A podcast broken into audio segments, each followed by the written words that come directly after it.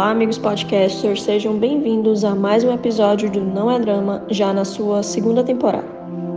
Hoje eu queria convidar vocês a fazer uma reflexão. Vamos falar sobre nossos traumas do passado? Eu estava conversando essa semana com alguns amigos mais próximos e a gente estava falando justamente sobre isso.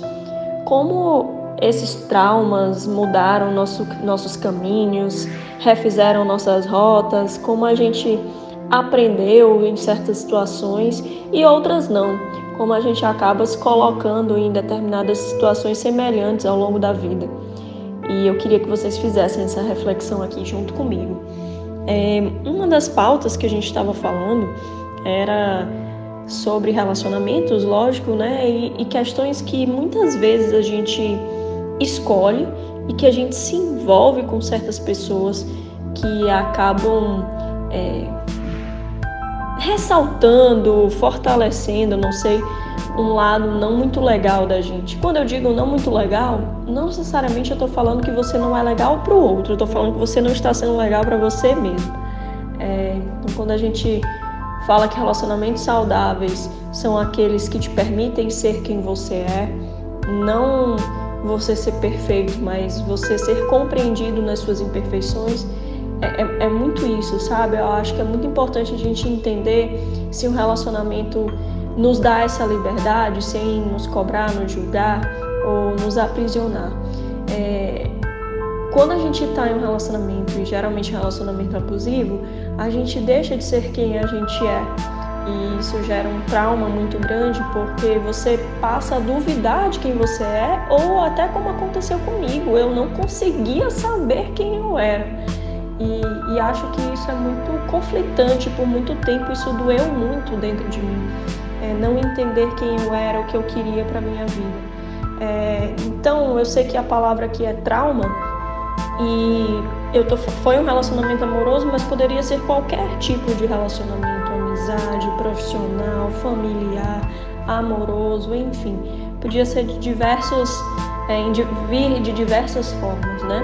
E acho que é importante a gente pegar esses traumas, sabe? E uma outra pauta da conversa, já um desdobramento dessa pauta, foi falar do quanto esses traumas, essas situações foram importantes sim para determinar quem a gente é hoje, né?